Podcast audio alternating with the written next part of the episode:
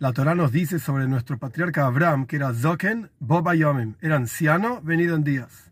Ahora bien, si era anciano, obviamente que era venido en días. ¿Para qué dice la Torah dos expresiones exactamente iguales?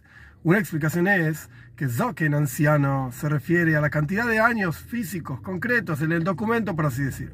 Pero Boba Yomim, venido en días, no significa años, sino que significa que cada día de su vida cada hora de cada día, cada minuto de cada hora de cada día y así sucesivamente en la vida de Abraham estaba llena, plena, completada de Torah, mitzvot, pensamientos de Dios, monoteísmo, difusión, entrega total a Dios. Entonces Abraham tenía dos cualidades. Era Zoken, era anciano en años en el documento, pero además era Boba Yomim.